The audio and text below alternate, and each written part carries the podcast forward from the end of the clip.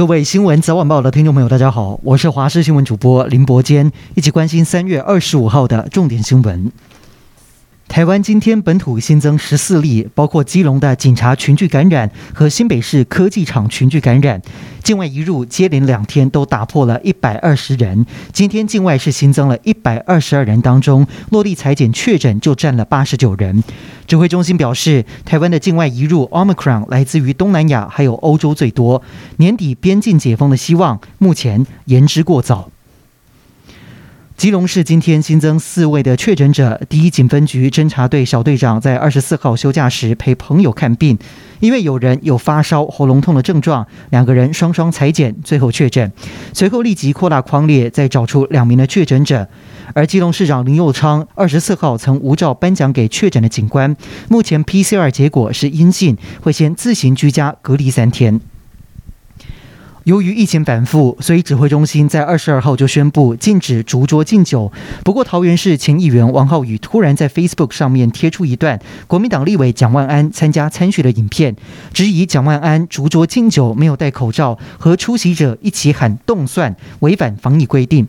由于之前卫福部长陈时中也爆出在疫情趋缓期间脱口罩、唱歌、喝酒，当时蒋万安讽刺陈时中选举比防疫重要，而这一次影片流出，蒋万安明快的表示以最高标准要求自己，向认真防疫的国民致歉。中国新一波疫情仍然居高不下。中国卫健委公布的新数据指出，二十四号新增本土病例一千三百零一例，超过八成来自于吉林省。另外，本土无症状感染是三千四百八十九例，加起来已经超过了五千例。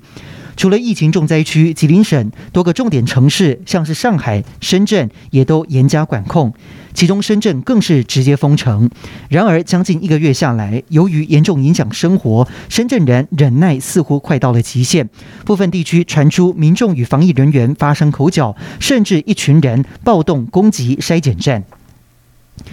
俄罗斯进攻乌克兰已经超过一个月，被俄军轰炸最惨的马利波情况相当危急，建筑物几乎全被炸毁，目前还有十万人受困，没有水，没有电，也没有食物。而整个乌克兰有一千万人流离失所，其中三百多万人逃往邻国，两国军人严重伤亡。全世界都在问这场战争何时会结束。根据基辅独立报的最新消息说，俄罗斯军方已经下达命令，要求这场战争必须要在五月九号前结束，因为这是苏联接受纳粹德国投降的胜利日。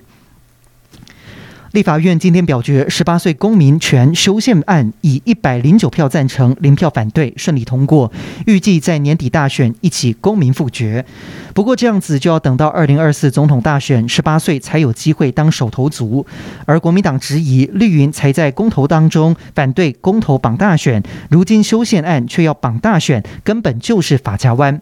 对此，民进党团总召柯建铭表示，修宪门槛高，一定要跟大选绑在一起才有机会。绝对没有双标问题。